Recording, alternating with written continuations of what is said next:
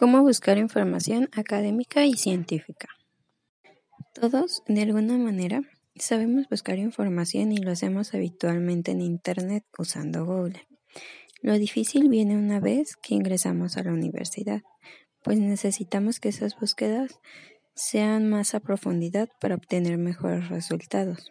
Y aunque Google seguirá siendo una buena opción, este ya no bastará, pues necesitaremos información más confiable información científica. Y para poder obtenerla necesitaremos hacer uso de algunas herramientas de búsqueda. Al hablar de información de calidad y confiable, nos referimos a toda aquella información más especializada y académica, aunándole a estas que debe ser solvente y fiable. Si estamos en una búsqueda de información especializada, debemos saber dónde y cómo buscar en Internet y para que esta búsqueda sea eficaz se requiere ser muy metódicos y rigurosos para poder tener éxito y obtener información de calidad.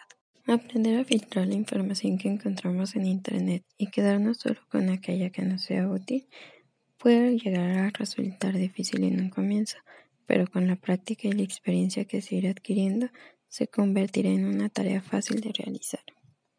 La forma más básica y fácil de obtener información adecuada y valiosa es usar información previamente evaluada, es decir, la información científica.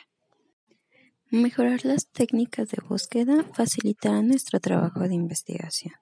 Para esto es necesario conocer bien las herramientas especializadas y concretas de búsqueda, pues facilitan la forma de llegar a esos mismos contenidos que a veces son demasiado profundos, invisibles y que sin embargo contienen la información más valiosa y atinada que necesitamos. Las bases de datos y catálogos son los sitios más indicados en búsquedas temáticas especializadas y en algunos casos los buscadores especializados nos pueden ayudar un poco. Esto es debido a que estas herramientas dan acceso a información ya seleccionada a través de sistemas de búsqueda más sofisticados y versátiles.